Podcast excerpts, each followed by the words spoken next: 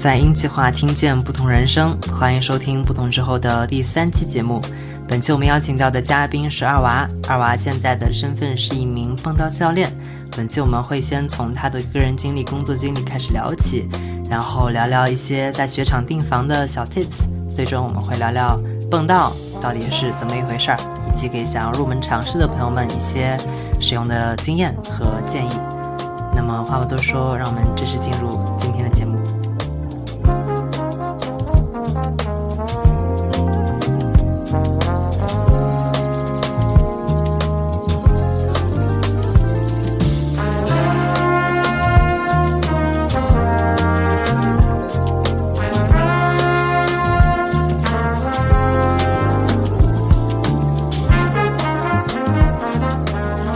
欢迎收听不同之后，我是十二。今天我们邀请到的是二娃，二娃你可以先自我介绍一下。呃，大家好，我是九二年的二娃，雪场地方天花板。现在飞雪季的话是我们蹦道的教练，呃，然后有七年的财务的工作经验，后来转的是销售，师范学院毕业的会计专业岗位。嗯，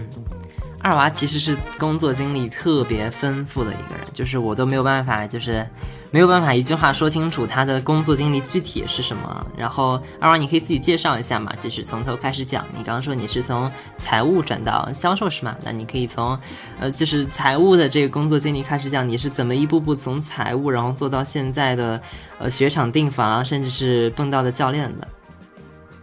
呃，是这样的，因为简单的说一下我这边个人的原因是，小的时候我的爸妈我是留守儿童，去南方工作，然后长大了之后吧，我一直在想，我想留在离我爸妈更近的地方，也就是在吉林市。所以说呢，我这个师范学院毕业之后，会计，嗯，会计专业，它也不像是财经学校毕业的，回吉林市的话属于三线城市，它对于我们用人的要求更高，所以说在。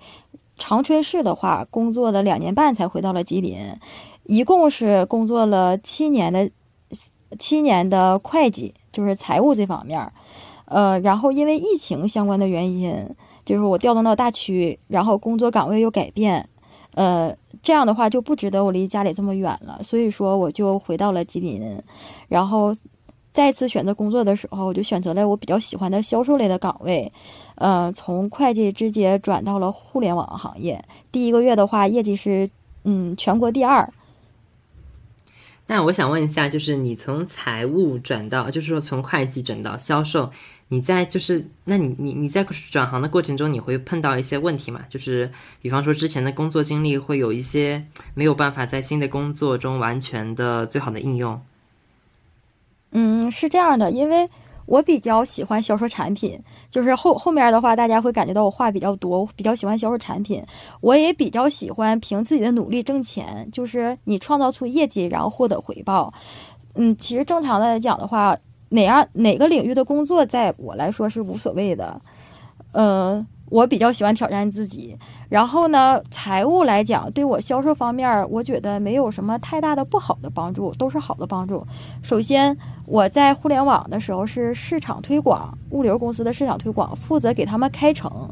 就是在整个吉林市零用户的情况下，让所有的呃商户老板们在我们的平台里面叫车下单。这种情况的话，就涉及到我怎么样能让他们在我的平台上下单，就增加我的业绩。首先，我要给他们算笔账。你用我们这个平台交车，打个比方，你去九站，正常你可能要花三十块钱。你让我们的平台交交车的话，首单才面包车才需要九块八毛钱。就是我给他算账，然后呢，你可以薅平台的羊毛。打个比方，我给你发这个红包的链接，你抢完红包之后，哎，你还能再减二十块钱。就是我会给他算账，你这个距离，我给你发什么样的红包，你能恰巧的薅到我们公司的羊毛，然后能让你这个单省了多少钱的运费。通过我这种不断的给他们算账的财务方面的理念，我的销售就达到了一个嗯前所未有的这个业绩，基本上我的转化率是百分之百，然后我还为我下一个月留足了市场，就那个月干的特别的猛。我最近呃也不是最近啦，其实就是前段时间看过一本书叫《纳瓦尔宝典》，嗯，其中作者纳瓦尔他提到，就是说，就是一个人如果他同时掌握了建造和销售这两种技能的，他将嗯所向披靡的意思。那我我非常好奇，就是说你在销售这一块，你会有一些什么通用的经验吗？就是如果你要销售一个产品，可能是任意类型的产品，你会如何去操作它？会有一些什么样的经验？首先，我的选品就是，我认为我我虽然我虽嗯是这样的，我不接触，我不想从事的就是老头老太太忽悠老头老太太卖药、保健品啊、房地产啊，或者是贷款这类的销售岗，因为我觉得这个涉及到我可能是良心上面过不去，因为面对的人群和这个职位上，我就觉得可能我不太喜欢，但是我比较喜欢。发现这个产品的卖点，就是我的选品。首先，你是有一定的优点的，我要用我的眼睛发现出你这个产品的美。然后呢，我是我还是呃，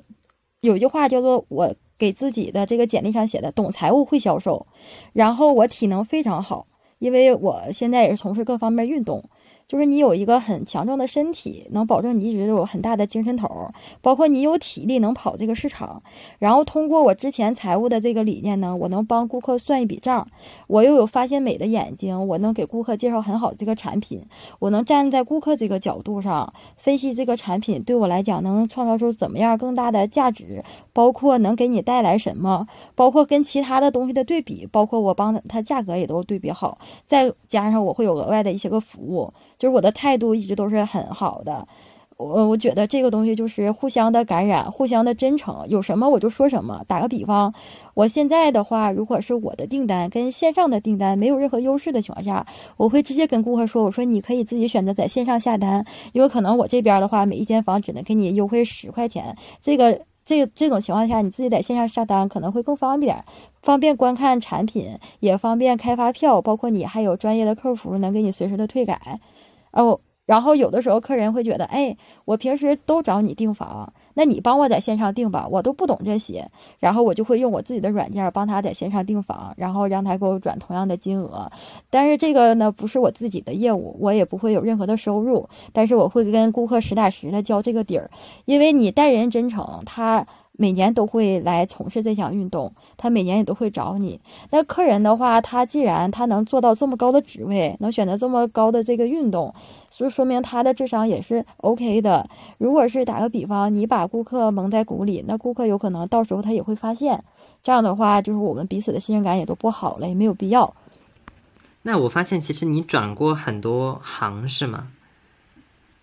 对我，我转行首先。呃，我其实就是想离我在我爸妈近的地方，就在吉林市生存。其实，呃，你看啊，我我我的父母年轻时也是没有的没有的选择，他为了呃给我提供更好的这个条件了，为了挣钱，然后去了南方。像我是为了想离爸妈近，所以说在吉林市的话，你在这种这种我们吉林市的五险一金啊什么的，其实都很难保证得了。然后你除了是呃吃。考编的这种工作，或者说家里面固定给安排的这种工作，你像是我们第三方劳动派遣的合同，是大家普遍签的。但凡涉及到销售提成类的岗位的话，工资的话也都会有争议，所以会导致着我愿意尝试多种工作，也是我想在吉林市扎根的这个表现。没有办法，如果是我能在一个行业里面一直待着，其实我也愿意在一个行业一直待着。但是可能是，嗯，就是没有办法。呃，就是有的有的挣，我就要打拼的把这个钱挣到，啊，不会说因为打个比方，我会计这块儿啊工作没了之后，然后我就不去，我就在家自怨自艾，我不去从事其他的工作，不是的，我觉得你只要有能力，你只要你肯干的话，尤其是销售类的，就其实你是可以通过你的双手创造出来业绩，就是，呃，因为我平时有运动的这个方面的爱好嘛。运动方面就有很多很多时候是你通过自己努力就能达成的。打个比方，体重，保，打个比方，速度，然后打个比方，你的身材，打个比方，你这个动作你也靠可以靠不断的练习来进行锻炼。当你们平时，当咱们平时生活里有这种习惯的时候，你就有相当的自信，你觉得你工作方面也能这样完成。我只要努力。我就能创造出不一样的业绩。我只要是努力，我就能达成这个目标。我只要获得比别人更辛苦的这个东西，我就会获得相应的回报，或者说，我就会为自己积累出更多的经验，然后能为以后就是找工作的话，也能有更多的精力。然后跟包括跟人事啊、跟老板老板之间的对接，你也能直接说到他重点，就是你的这个整体的精气神儿是让人觉得你对金钱有渴望的。你做销售的类的岗位，肯定是对金钱有渴望的。嗯，然后也不是空手说大话的，嗯嗯。那你当时从财务，就是从会计转到销售以后，其实你又转行了。就是现在的话，你的工作是什么呢？嗯，我现在的工作其实也是主要是给，呃，给主营的话是雪场订房，也是给南客北华这些需要的客人介绍雪场类的产品，就是驻华类的产品，跟销售差不多。然后呢，额外是我。呃，因为工作的衔接，像滑雪的话，飞雪季的话，涉及到一些个飞飞雪季需要对接的运动，就是陆地冲浪板。嗯。呃，因为大家都都飞雪季的话，也想体验一下滑行的感觉。然后打个比方，雪场没有雪，那我们滑什么？就会出，就大家就都会选购陆地冲浪板。而我的客人呢，呃，大概三千多个吧。呃，也是有这方面需求的，所以说我想给他们对接一个很好的产品，这样的话能让我的飞雪季也有一些收入，所以说我就自己接触了陆地冲浪板。当你想卖这个东西的话，你就肯定要，呃，从事这项运动，就是你要了解一个领域，你得投身进去。对，然后一投身的话，就是根本止不住，啊，因为就是发现入坑了，然后这个都很好玩儿。已经偏离了当初想给客人选板子，包括挣钱的这个事儿。那其实你根据现在就是季节的不同，你会有就是有可能一个是呃奔道的教练，还有一个就是雪场订房相关。其实冬天应该离我们现在也不远了，你可以给大家介绍一下呃雪场订房的，或者说去滑雪的一些小建议，或者说小 tips 吗？啊，首先就是我希望大家每年都知道的是，双十一之前是各个雪场的。呃，早鸟的价格就是酒店的预售的早鸟的价格，就相当于它是全年最低的价格。如果我们能在双十一之前把我们雪季过来滑雪的具体的行程确定好的时候，打个比方，我们就是要端午，我们就是要圣诞节期间这三天过来滑雪，那我建议你现在就可以把这三天的房给定了。因为它的价格是最合适的。打个比方，我就要过年这五天，携着家人过来度假，那我们就把这五天的这个家庭房给定了。呃，因为因为什么呢？因为过了双十一之后，我们一间房的价格至少要涨三百块钱，价格表。啊，所以说打个比方，我们要是住三天的话，就省了九百块钱，这是基础房型。如果是像是套房啊、家庭房这种房型，可能要涨一千二、一千五左右。那我们我们当我们如果是提前订了五天的情况下，我们就省了五千以上的价价格。这五千的钱，我们的机票钱就出来了，我们可能是吃饭的钱也出来了，呃，就大概是这种情况。呃，然后呢，当我们雪季来的时候，雪场的房间也都是满的，满房的情况下，我们想订订不到，所以说大家都是提前预定的。嗯，雪季特别爆满的时候，开板的时候是一房难求的状态，所以说建议大家提前把房间定了。然后车的话呢，就是我们雪场跟机场之间都有专用的大巴车，这种的话是官方专用的大巴车。这种大巴车上你所接触的人啊，或者各方面都会有一个保障。如果你没来过雪场的话，你可以选择在大巴车上。这个交通方式，如果你身边有滑雪老炮儿，经常来雪场的这种情况，你可以他们经常用哪个司机呀，或用哪个车队呀？包括我这边我有专门专专门的车队，然后你在在这个车队里面用车，雪场专用的车队用车接送机，他对雪场的路线熟悉，证明他更安全，他的运营。它是闭环性的运营，它更合理，它的价格更合理，它也不会说的啊，今天接了你的订单，明天把你的钱退出去，然后放你鸽子，说我今天不去了，这种情况它也能避免，而且更避免那些个被行业内淘汰掉了的黑车司机。如果你碰见黑车司机的话，可能会出现一次加价、二次加价的情况。如果建如果有这种情况，包括我们的女士大半夜打车，我建议你是先。录音，然后配合他记好他的车牌号和手机号，等到你安全到住的地方之后，你可以打的，嗯，相关当地的运管部门进行投诉，然后让他们帮你协调，帮你把这个款退出来，包括帮你把这个人进行处罚。这样是一个，你不要跟他正面的有冲突，这个是我们保证我们自己的安全。你先把他稳住，留相关的证据，然后会有相关的部门进行对他们进行处罚。嗯，get 到。但其实你现在在没有就是非雪季的时候，你现在也有做蹦道相关的一些教练的工作是吗？啊，对，因为呃，我比较。入了这个坑，然后就又有时间，就比较热爱这项运动。当你在这项运动表现的很好的时候，就是大家就会慕名而来找你教这个东西。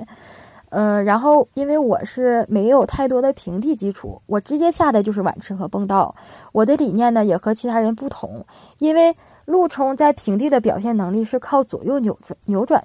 往前驱动，你像是他在蹦道上面就靠臀腿的上下压缩弹起。蹲起的这个动作发力，它的原理不一样，所以呢，打个比方，如果是我们没有摸过板子的这种新手的话，我们也可以体验到上碗池或蹦道。为什么推荐首先要学蹦道呢？是因为碗池的话，它是从碗底往上滑，我们大概有一周左右的时间是没有进步空间的，就一直都在碗底。这样的话，很多人就觉得没有自信心，就坚持不下去，他就体验不到这个。蹦这个碗池后面的快乐，呃，当我们蹦到呢，它是有个起始台，有一个斜坡，你下来就是有速度，下来就能往前滑三四个包。这样的话，我们自信心也建立起来了。只不过我们不会加速再继续往前走。加速的话，就是你掌握好这个规律，你就能加速。包括你有足够的体能。然后呢，我们过弯墙的时候，就是视线带着我们的肩膀引导，我们的腿稍微有一些。不要卸板子的力，然后坚持我们滑出到这个弯墙之外，这样的话我们能连成一整圈儿。所以说我个人认为，就是蹦道，你要是想学的话，首先你上下板应该是 OK 的，就是你有正确的上下板的理念，可以上网上找教程学一学。然后其次呢，我们最好有跳板的能力。当我们没有速度的时候，我们在蹦道啊或弯墙这种坡坡面上，我们不要主动的等它掉下来，我们要主动的跳下来，这样的话防止我们的崴脚。我们选择我们的鞋要尽量选择平底的鞋，然后呢，我们要佩戴安全的护具，就是护胳膊肘、护手腕，包括护膝盖，这样呢防止擦伤。当我们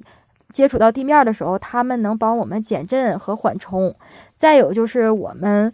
呃，这个护具的选择选择就是要选择硬壳的这种滑板专用的护具，它在坡面上滑下来的感觉就相当于我们滑滑梯一样，也不疼。也非常的安全，这个就能让我们体验到这个叫做最安全的极限运动。嗯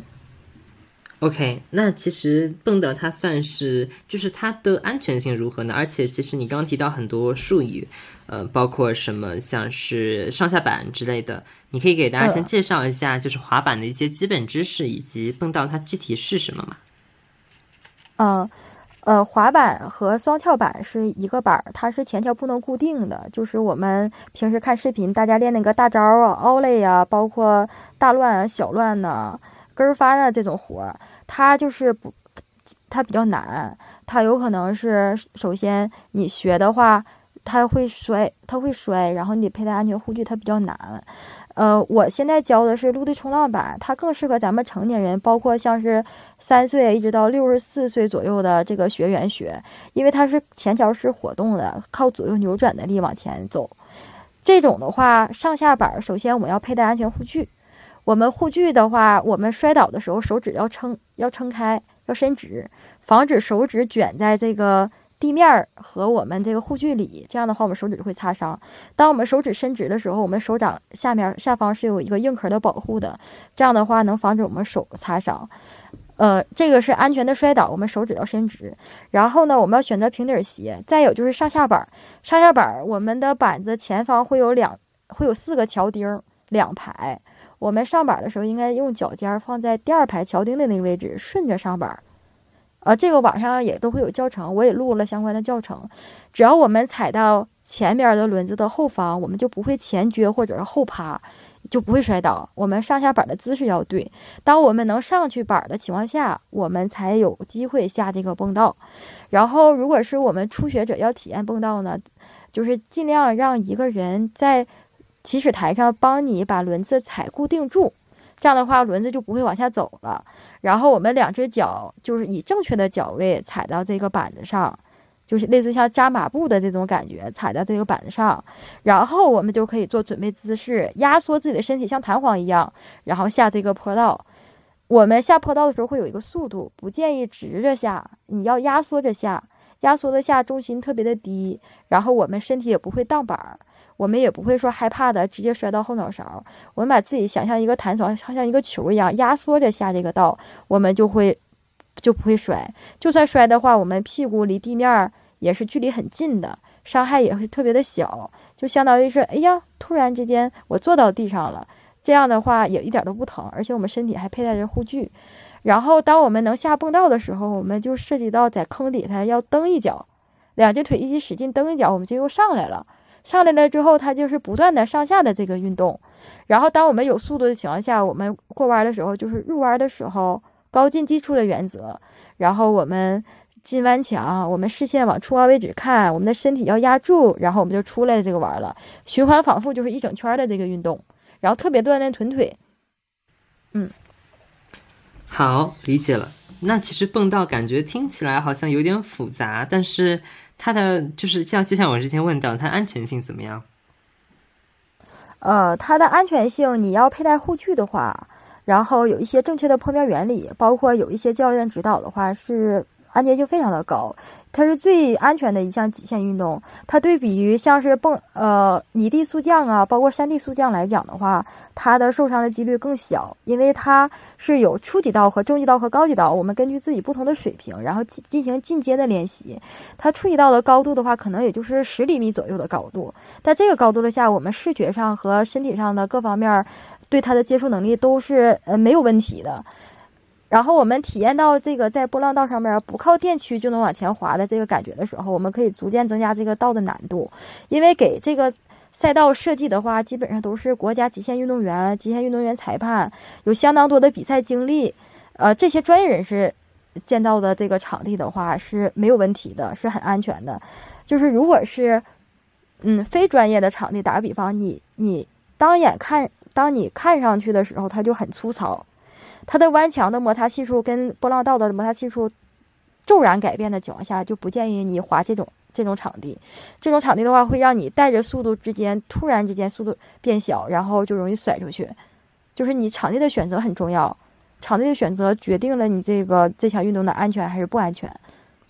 你刚刚提到说蹦道其实是最安全的一种极限运动，所以说它其实也是极限运动的一种，是吗？你可以为大家介绍一下吗？以及其实我个人非常好奇的一点就是说，就是极限运动，就是感觉只能在电影也好，还是视频也好，就是感觉离日常生活非常远。你可以跟大家介绍一下，就是好像极限运动是不是并不是那么遥不可及的一件事儿？啊，你像是咱们接触的滑雪这个。嗯，是公认的极限运动。滑板和路冲其实也是极限运动，因为它跟速度有关。它跟速度有关的话，就就是极限运动。然后你像是蹦道的话，它自行车项目已经纳入奥运二十多项了，就是已经是国际上公认的。嗯，为什么说它安全呢？是因为它的场地安全，然后它还简单，它无非就是一个包、一个包和一个拐弯儿。哎组成的这种小地形，然后我们在这种地形呢，不断做单一的蹲起、蹲起、蹲起这项运动，然后通过这项运动呢，就首先我们感觉到，哎呀，就是风在耳边，就有速度起来了，耳边就有风，然后紧接着我们通过这项运动呢，能臀腿得到锻炼，我们的身材啊得到一些个展示，包括我们，呃，肌肉。关关节上方肌肉的稳定性得到锻炼，然后我们能拍一些视频，蓝天白云、户外运动，然后再加上晒太阳。嗯，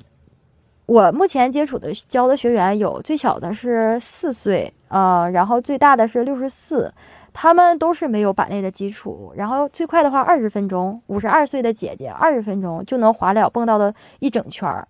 就非常的非常的厉害，然后他也非常的开心。我的会我的学员给的这个蹦道的评价就是，他像鸦片一样让人上瘾。我十一岁的小女孩这原话，就是太上瘾了，因为太上头了，你就是根本都停不下来。你能通过这个跟平时接触到的不一样的地形，然后它也没有任何的驱动，然后一直在往前滑，然后还能克服一些个你之前过不了的弯儿啊，包括过不了的包，就特别有挑战性。真有意思。其实，其实蹦道的话，它是一种咋说呢？它是一种，就是它会让身体非常有律动的这样一种运动，是吗？你就是你，你我好像听你说，就是那种有点起起伏伏的那种感觉。呃，它的强度比咱们爬楼机的强度还要大，因为它是身体会跟着一上一下，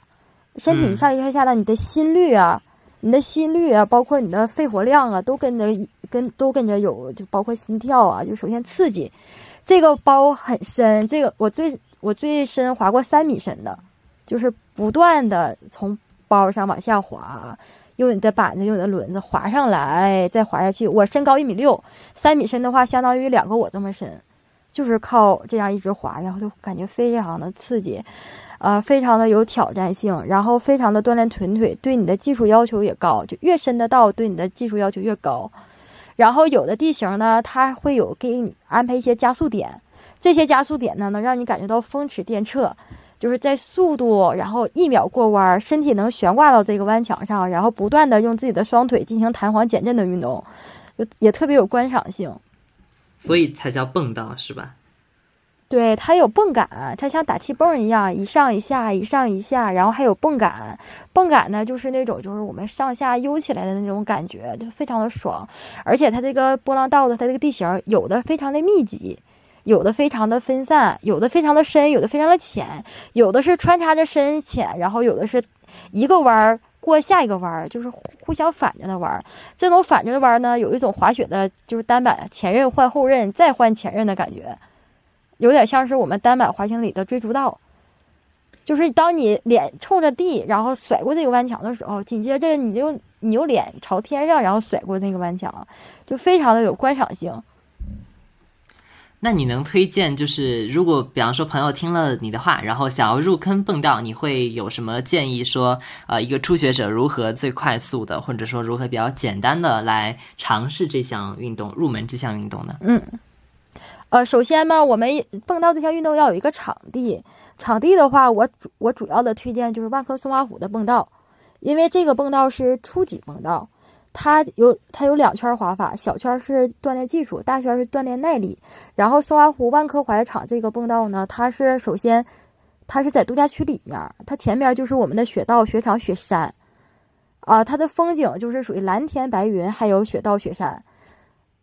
呃，然后它比较出片儿。然后再讲是度假区里面吧，他南方客人基本上过来的评价是我能在度假区里面实现财富自由。他的一间大床房就是一居室的带一室一厅，再加上洗衣机，呃，再加上也能做饭，呃，还包括有能打开门的阳台呀，包括茶几啊、电视啊、沙发，包括卫生间。这个房间都是客酒店的住房标准洗涤服务，这种的话才二百零八元。还包括早餐，网红的早餐。然后我们像是我们能看到雪场的那个，能看到雪道，能出门就是蹦到的那个王子酒店呢，五星级酒店呢，每晚的话看到雪场那边是嗯一千块钱，不看到是九百块钱，也 OK。呃，然后我们可以过来度假，山上还有一些个网红打卡的地点，我们能看到夏天的雪场是什么样，呃，包括拍一些视频，还能体验一下蹦到自行车。自行车也是可以不靠蹬，然后一上一下的在蹦道里面运动，然后也能因为这个场地配备着八位的专业的教练，我是场外的，他驻场的教练是八个，然后，呃，当他那个场地也能租也能租赁这个护具和租赁这个板子，就你不用购买，你就能体验到这这项运动。然后运动的装备的推荐呢，我建议如果你玩蹦道的话，就是用蹦道专用的板子，就是 Cover 的这板子。就这是一个品牌，可以上网上查一下，它的前桥系统特别的稳定，稳定就代表着什么呢？如如果是我们自身的技术不够，或者是我们害怕了，这个碗板子也稳如泰山一样，稳如一匹老狗，不会说产生多余的震荡，我们不会掉到地上，就保证了我们减少摔倒的可能性。这是其一，其二呢，我们一定要选择就是专业的滑板鞋，这是如果有条件的话是必须的，就不要选择老爹鞋、旅游鞋。旅游鞋的鞋底儿是鞋尖儿是薄的，鞋后是带跟儿的，鞋底摩擦力不好，它受力也不均匀，它踩到地面上的那个反馈也是也不是一个平面。呃，比较推荐就是万斯的滑板鞋，不要选择休闲的款，因为你只有你这个脚所有的力都踩到板子上，你才能更安全的体验这项运动。然后呢，如果我们在蹦道的行驶过程中没有速度了，我们要主动的跳下来，这样的话防止崴脚。有一种崴脚叫做习惯性崴脚，等到老了的时候，就是，呃，会非常的麻烦。就是我建议大家都是安全的享受这项运动。然后最重要的一点就是你要佩戴护具，你佩戴护具的话。能防止你手手腕啊，包括手腕的擦伤、手手手肘的擦伤、膝盖的擦伤，包括你的手掌的骨折都能避免。呃，这样的话，你基本上安全系数都很高的情况下，如果你有条件的话，可以选择一个教练带你一节课，或者是你自己在网上一定要看相关的教程，不要盲目的觉得这个东西很简单，一定要做好攻略，然后选择专业的场地啊，就 OK 了。好，那其实就是如果在吉林或者说有计划去那边的朋友，可以直接选择啊二娃所推荐的场地。但是如果是在自己所在城市且近期不太方便前往吉林的，那你会有什么推荐？是如何最快速的寻找到自己城市的呃比较好的蹦道场地吗？啊，我有一个 PPT，就是盛创蹦道公司，这个公司生产的蹦道是非常的安全性非常高。首先，它是给给全国首个纳入幼儿园建蹦道的一个案例，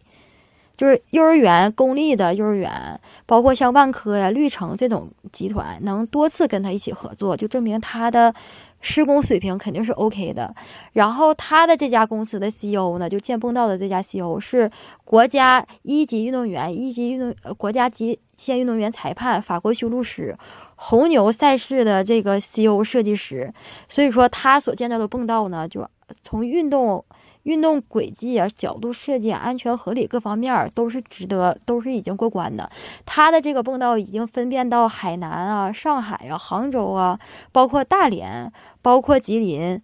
呃，就是很多大概三十四个城市了。这个可以上网上查一下，或者是呃，我这边的一些个呃。一些个媒体号也都有公布这些个场地，大家可以选择这个公司建造的蹦道场地，会比较的安全，或者是像是比较出名的这种，像是大 V 国外的建造的这种比较安全。呃，个人老板投入的不超过两万的这种蹦道场地，我不太建议，是因为这种场地的话，他自己的话他都不是一个专业出身的，然后他建造的这个工程呢，可能过于粗糙。就是弯墙各方面设计的不合理，可能不太适合我们新手进行练习。但是他们又为什么干这件事呢？是因为这项项目很火爆，他们想招生，然后简单的就是跟一些不懂的家长，然后让他们花钱给孩子办张卡，然后教他们往前走个三几个包几个坑。然后挣一些个钱，其实主要是这这种的话是为了自己挣钱，他并不是说为了考虑大家玩的爽不爽，或者是更安全、更专业这方面，他可能没有考虑。就场地的选择一定要是稍微的好一些，或者是我们各个城市都有自己的板场，我们可以选择在碗池上面进行运动，这个也是比较安全的。碗池上面基本上室内的话都像是地板材质或者是玻纤材质。这种材质的话，我们在上面滑下来，就相当于是滑滑梯的感觉，一点都不疼。就是教练的话，都会先教大家怎么安全的摔倒，有护具的话怎么安全的摔倒。这样的话，我们就能包括一些个安全常识啊。这样的话，我们就可以体验这个运动了。千万买装备的时候，不要不要像呃，就是不要买太便宜的。打个比方，二百块钱以下的装备，这种的话基本上都不是专业的装备，就不要了。尽量买一些像进口的品牌。就是你要是玩蹦道的话，就买蹦道碗池专用的这种这种板子，就包括像是我们滑雪选教练也是一样的，不要一味的追求价格，一定要是有资质的教练，就是他得有证，他最起码是他得有教教学资质的，不是说你会滑啊他就能教你，你为的就为了图一个花钱花的少，因为有些雪场是不让场外教学的，你找的那个教练可能是雪场禁止他过来教学的教练。这样的话，你如果是教学途中他被雪场带走的话，也影响你这边上课。大老远来的就是为了就是滑雪，注重的就是体验感。我们的时间都比较宝贵，就不想出现这种嗯，就是不太开心的事情。嗯，好，非常感谢二娃今天的分享。那大家有想尝试蹦道的话，其实就是有点说的，我自己也想去尝试了。然后，那还是非常感谢。那你可以，我们会请每位嘉宾来推荐三本书，或者不够三本也 OK，也可以是其他的，比方说电影啊或者播客之类，你可以推荐几本。啊，我推荐的就是《了不起的盖茨比》，它是一本书，也是一个电影，呃，是至今为止给我留下印象最深的一个。呃，大概是看了两遍电影，两遍以上，然后看了一遍书。我是先是电影，然后有点不太懂，又去看书了，然后紧接着呢又有不一样的理解，又回来看电影了。首先，我喜欢这个电影的原因是呃女主角比较好看，比较美。然后紧接着呢，我就看啊啊，对对，就是被颜值所吸引，颜狗。然后我看电影的时候就发现，啊，男主好深情，但是有一些有地方看不懂，就包括像什么“上帝之眼”啊，就这个集装箱上面这个图案，我当时就不太了解什么意思。但是这个整体的风格呢，我比较喜欢，它是以第三人称讲述的，就第三人的视角讲述这个故故事的整体，它不是以一个我是主人公的视角然后讲这个事儿。他是以一个这个女主的应该是弟弟吧，还是朋友来讲的这个事情，然后我也特别沉迷于这个男主的深情，因为你看这个这个女主非常虽然她长得美，她虽然长得美，但是她后期也没有跟这个男主走，然后这个男主呢，就是虽然啊，虽然嗯可能是职位没有外表这么光鲜，但是他也为了这个。他也，他他有点像我现在的感觉，我离我爸妈特别近，我就想离我爸妈特别近，哪怕是距离感上特别近。我在他们想需要我的时候，呃，我随时都能回去。这个男主也是在这个女主特别近的地方，一直在希望着这个女主能关注到他，就知道他回来了，然后发展成什么样子。然后包括最后在泳池那一幕，然后被被枪杀了。然后回头看的时候，远方有一个灯塔，那个就像一个希望的灯，就是一直在心里面支撑下去的这个东西，就是为了他一直在做了一些事情，然后这个灯一点点就熄灭了，就感触特别的深，不太好，不太好，就是细说，因为我可能就是理解的也不太够，但是特别推荐大家去看这个。再次感谢二娃今天的分享。那本期不同之后，哎，就到这里了。如果你喜欢本期节目的话，也欢迎转发给你的朋友们，尤其是有可能对滑板或者滑雪感兴趣或者已经在尝试的朋友们。我们下期再见，拜拜。